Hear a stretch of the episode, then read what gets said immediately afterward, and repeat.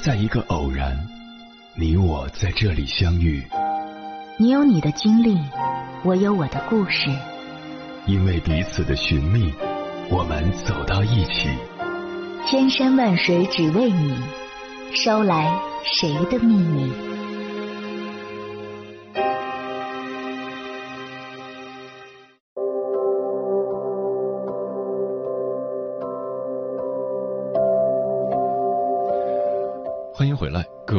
旅行者，这里是正在直播的中国交通广播心灵夜话栏目《千山万水只为你》，深夜不孤单，我是迎波，我要以黑夜为翅膀，带你在电波中自在飞翔。我们所处的时代，处处激发着我们的种种欲望，但在生活工作中，我们又很难一步到位、快速满足这些欲望，这就要考验我们取舍的能力了。然而，做到明智取舍哪有那么容易？特别是诸如找对象、买房、找工作等，很多人都不懂取舍。这是为什么呢？仅仅因为我们总是想要更多更好，还是因为我们心智的配置本身有缺陷，从而不懂取舍，丢失了专注，最终感受不到收获与成长？其实，取舍都在我们自己。接下来，千山万水只为你，跟朋友们分享的文章选自笔记侠，名字叫《学会取舍的三个方法，助力心智成长》，作者文亚钟嘉伟。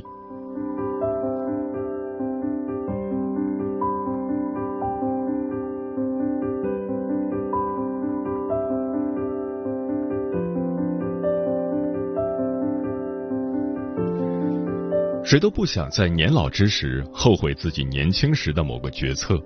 我们经常听人讲：“我最讨厌做选择或决定了。”无论把这一原因归结为星座还是性格，其本质或多或少说明了取舍与决策的难处，以及一般人对选择的恐惧。然而，人生处处面临取舍与决策，可我们从小到大并没有机会上任何与决策相关的课。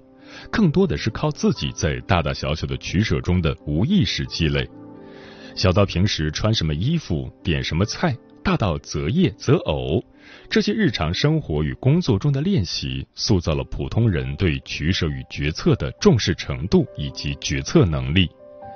对于成长与成功来说，努力打拼与选择方向，两者缺一不可。如果与决策相关的心智与思维是裸奔状态，岂不是自己丢了一半成事的概率？更别提有些决策会直接影响一辈子的幸福与发展。一个人可能无法做到一辈子所有决策都是明智的，但至少可以让自己从年轻时就少走弯路。今天分享三条经验，方便大家在日常生活中训练自己的取舍心智能力。以后在面对心中的取舍难题时，能更好、更快的做出决策，从而把精力用在做事上，而不是浪费在犹豫上。一、感受风险，用情景法感受风险的真实细节。取舍与决策是一套完整的心智能力，它涉及很多直觉、情绪、情景的干扰项。然而，在没经过刻意训练之前，很多人对这些因素的把控能力是非常弱的。因此，我们找了一个很直接的方法，就是让自己看到决策失误之后的风险，即凡事从最坏的结果想起。有人可能会说，都是成年人了，谁还不知道风险？但令人尴尬的是。现实中，因为对风险没有敬畏心而闯祸失败的人，从做生意到日常生活不止一个。心理学早已证明，人们会选择性的去感知那些他们所期望和愿意看到的事物，且在大部分情况下会有过度自信倾向。基于这个理论，我们避免这一倾向的做法就是倒过来用这个规律。刻意的去关注原来不注意或想回避的事情，也就是提前主动感知风险细节。所谓感知风险细节，是指实实在在的去感受潜在风险对自己的身与心带来的影响，然后再去评估取舍。这可以用在买房这样的重大人生决定上，也可以用在周末要不要早睡这样的小事上。你需要学会用这一技巧来区分模模糊糊知道风险与感受到风险到底会给自己带来怎样的负面影响。很少有人在做决策、定取舍时会细细感受细节以及他们给人带来的情绪上的变化。我们不妨在以下具体的决策场景中感受一下风险与风险细节的区别。一。厌倦了眼前的工作，直接裸辞。模糊的知道有风险，可能不会马上找到工作，但正好让自己思考一下要做什么，提前感受风险细节。如果我连续六个月找不到工作，对自己的简历有什么影响？对自己的社保有什么影响？对自己找到更好的工作的信心与选择有什么影响？二。刚结婚就被长辈催生，半推半就的生了孩子，模糊的知道有风险，可能会有些经济压力，但早晚都要生，不如趁年轻体力好时早点生。提前感受风险细节，有了孩子谁帮我带？我是否有足够的精力投入事业，掌握升职加薪的节奏，以缓解孩子带来的经济压力？预计明年初就会升职，到时休产假是否会有影响？你可以实验一下，想象处在上述场景中，当对比了两种不同的风险认知状态后，你会草率的选择爱咋咋地，就先这样吧的方式做出决策，还是会跟自己说，的确太有风险，先缓缓，我得再做点什么来帮助我做决策。心智的练习是需要情景与细节支撑的。上面这个情景对比，其实是一个很直接的看清风险细节的方法。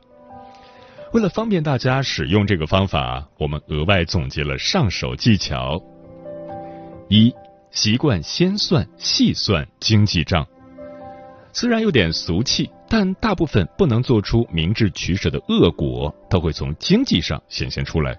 你可能不用天天做买房这样的重大决策，但花了冤枉钱买错东西这样的小事也是经济上的损失。二、建立失败案例库，相比做成事，没做成的可能性更高，因此给自己添加一个从失败身上学东西的新视角，并观察自己或别人的失败经历，会让你对风险更有画面感。三。逼问可行的后路，如果搞砸了怎么办？很多人在想这个问题时，会冒出很多看似可行的后路，但实际上都是不能落地的想法。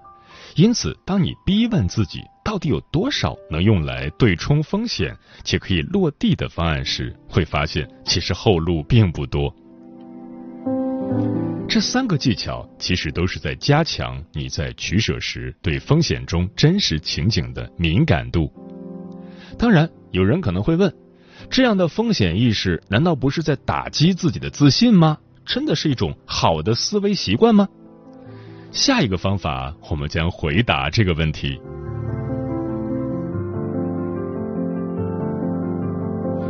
二，定位大势。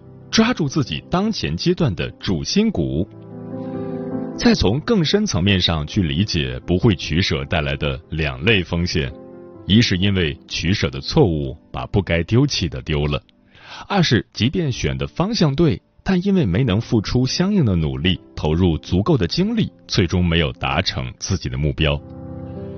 在现实中，我们的挫败感更多来自后者。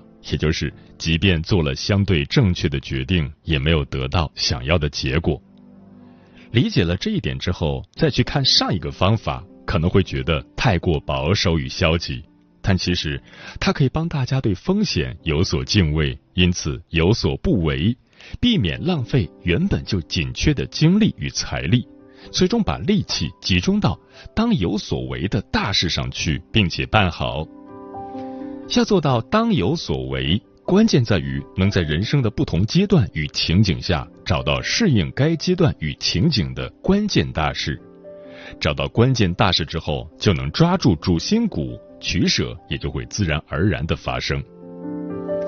比如，在我们刚入职场时，有位前辈曾跟我们说过一段很朴实的话：你想要攒钱，肯定不是在最开始进入职场的时候，因为工资的基数太低，哪怕一个月工资多加两千元、三千元，一年下来也并没有多出多少钱。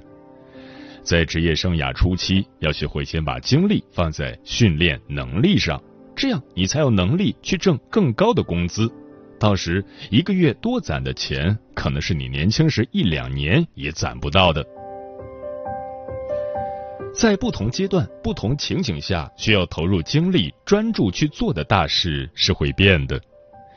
以上面前辈说的这段话为例，他其实是在告诉我们，年轻时训练自己的能力是一件关键大事，而有七八年的积累后，如何让自己的能力变现，则成了另一件大事。很多人的失误，其实就是没有在合适的阶段做该做的大事。那么，怎样才能找到自己所处阶段的关键大事呢？我们要遵循人在事业、家庭、成长等方面的基本发展规律。例如，一些被很多人验证过的规律，在能力范围之内。在大城市尽早买房，哪怕很小，都能让你既解锁公积金，又搭上城市发展的增值列车。如果工作后找不到对象，别看不上相亲或交友 App，不借助这些外力，你很可能在很多年内都找不到对象。有人会觉得人生充满各种可能，努力去适应这些规律，岂不是很没意思？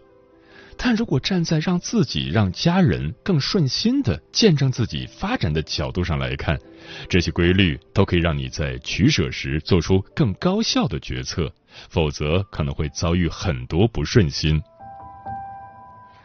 当然，类似这样能指导人们在某个阶段到底要怎么取舍的规律还有很多，每一条规律都是人生智慧，我们不可能掌握所有规律。但是可以用读书、请教、自己总结等方法，更高效的收集、寻找规律。我们为最主要的人生角色设计了关键大事定位表，包括主要阶段、当下阶段的关键角色，这个角色要做到的大事，这个角色当下不要做的事四个板块。以下以事业为例做说明。方便大家更好的认识自己所处的阶段与情景，找到关键大事。主要阶段，毕业后第一个七年，当下阶段的关键角色，成长为一名可靠的专业人士，形成初步的社交网络。这个角色要做到的大事，专业上培养行业认可的完整技能，训练带团队的能力。领导并执行公司里的一些关键项目，能够按行业的基本规律实现升职加薪。社交上，服务于自己的工作与未来专业成长，朋友涵盖自己所在行业的上下游。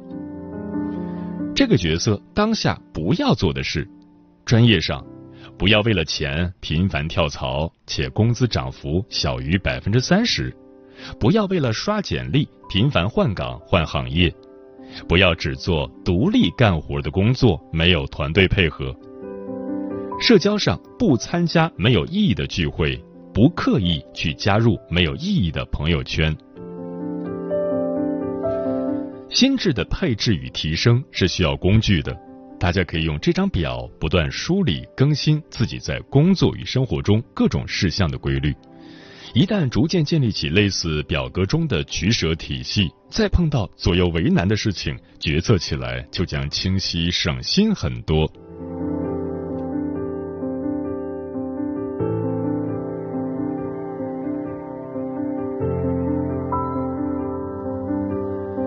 三、避免陷阱，警惕被人的天性弱点带入决策火坑。想要提升自己的取舍与决策能力，除了上面说的感知风险细节、抓好当前阶段的关键大事之外，还有一项重要任务是训练自己别轻易掉入各种决策陷阱。心理学家早就证明，人类在做判断与决策时，会掉入很多由天性造成的陷阱。如何避免这些陷阱呢？有三条具有科学依据的经验，他们对构建取舍心智都是不错的参考。一，别引导自己做带有明显社会称许效应的封闭式决策。研究表明，在做取舍时，问什么样的问题、用什么样的措辞，会影响人的认知，特别是封闭式问题与开放式问题。比如，以在大城市买房为例，在买房前有两种与自己对话的方式。第一种，我是不是应该拼一把，一次到位把学区房搞定？因为我最终还是要解决这个问题的。这是一个封闭式问题，也包含着社会上通行的偏好认知，比如说学区房的重要性、对买房一步到位的期待等。第二种，在买学区房这件事上，我可以做些什么来帮自己更好的评估？这是一个开放式问题，且刻意回避了别人的通用做法，只是在理性分析。一般来说，封闭式问题会误导甚至扭曲自己的认知，将自己局限在非 A 即 B 的窘境中；而开放式问题可以帮助自己看到更多可能。同时，引入社会大众的做法会在无意中被从众效应影响，从而偏向于选择有社会称许性的做法。所谓社会称许性，是指人们都有获得赞赏和接受的需要，并且相信采取大众文化上可接受和被赞许的行为能够满足这种需要。理解了这个规律之后，你就能明白为什么大部分情况下以封闭式问题来引导自己做决策，很容易做出脱离实际需求与能力的决定。相反，你要逐渐学着。独立并冷静的思考自己的需求以及能力。还是买房这个例子，买房前我们都会以一个基本假设先算一笔经济账，那就是如果两人两年内都不工作，且在不影响日常生活花销的前提下，剩下的钱可以用来买什么样的房子？这就是一个开放式问题，且不受社会主流做法的影响。因为大部分人买房时都倾向于把能用的资金全部放进去，尽可能一步到位。与之相反，我们每次买完房都会在手上预留几乎房价一半的现金流。虽然没能一步到位住大房子、好房子，但并不妨碍我们以打工人挣钱的速度，同时以较低风险搭上房产增值这趟车。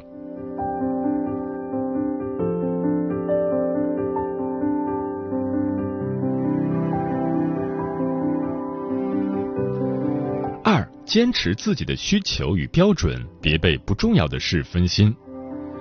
取舍与选择之所以很难，很多时候是因为我们要的太多，需求又时刻在变，这是人的天性。我们在做选择时，怎样避免天性带来的负面影响呢？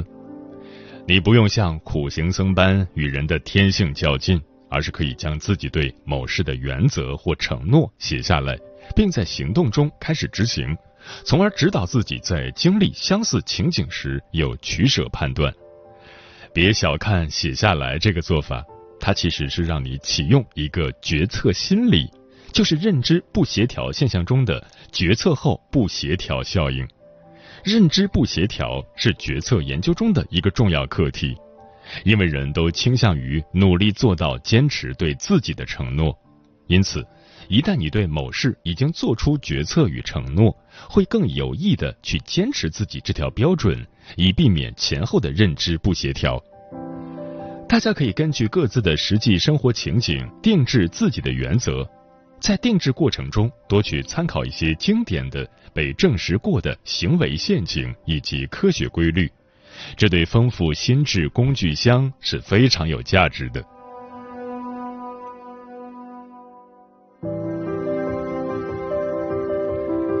三，别着急下定论，取舍不在这一时，可以持续优化。大家有没有发现，去年上个月明白的一个道理，很可能在今年或下个月就会失效。也许大家会笑自己曾经太年轻不成熟，但从乐观的角度来说，人这一生本来就是对人情世故的认知不断迭代的一生。这也是为什么我们分享的第三个技巧是：别着急下定论，哪怕已经做出决策与行动，依旧可以进行优化与改善。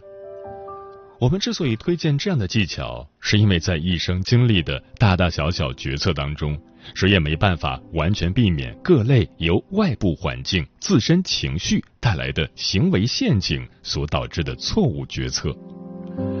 我们身边有很多让人觉得匪夷所思的现象，比如电信炒股诈骗、入局 P2P、互联网金融点对点平台暴雷。甚至深陷被家暴的困境却无法退出等，这些取舍与决策过程中的犹豫痛苦，也都是因为如此。许多年轻人因网贷而背负巨额债务，最终导致犯罪、自杀等恶性事件，而最初无非就是想借钱买个新手机。类似这样的行为，不能简单的用欲望太多、贪欲太大来解释。事实上，大学生陷入巨额负债，很大原因在于无知陷阱，也就是完全不知道如果逾期不还款，当利滚利之后，他将背负多少债务。除了无知陷阱，还有大家熟悉的沉默成本效应、延期陷阱等各种让我们做出不明智取舍的因素。我们的体会是，谁也不可能在年纪轻轻的时候完全避免这些陷阱带给我们的干扰。重点在于，当你吃过亏之后，是否可以认清这些问题，修复自己的决策，并不断提升自己的判断力。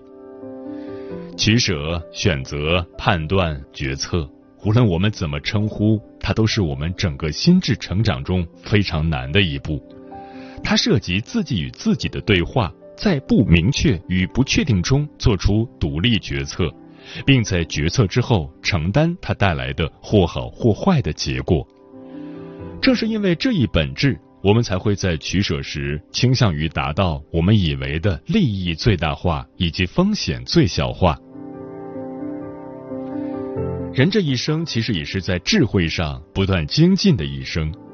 每一次大小取舍，从买房、找对象到选择什么餐厅、穿什么衣服。都是在理解、运用并创造指导自己决策的规律。它需要时间与精力来练习，更需要主动学习与梳理。我们相信，当你还相对年轻的时候，主动给自己的心智去配置取舍的意识与技能，学着凡事从最坏的结果想起，从最有用的事做起，并避免被各种因素带偏。你一定会比常人具备更强的判断力与决策力，最终为自己做出一个又一个有利的决策。舒适的沙发还嫌不起波澜，要怎么肆无忌惮？打破我的期待，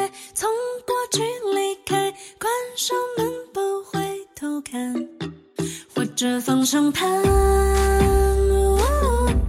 关掉导航，只跟随直觉的指南，绕弯，甩掉试图尾随我的那些平淡。